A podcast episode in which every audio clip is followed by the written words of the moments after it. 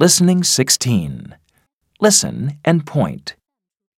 Letter A. A. Apple. Letter B. B. Bird. Letter C. K. Cat. Letter D. D. Dog. Letter B. B. Bird. Letter D. D. Dog. Letter A. A. Apple. Letter C.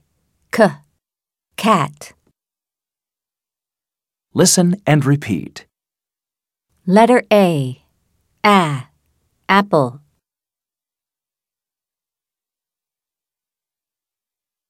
Letter B. Bird.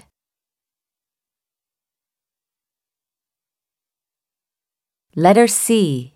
K. Cat.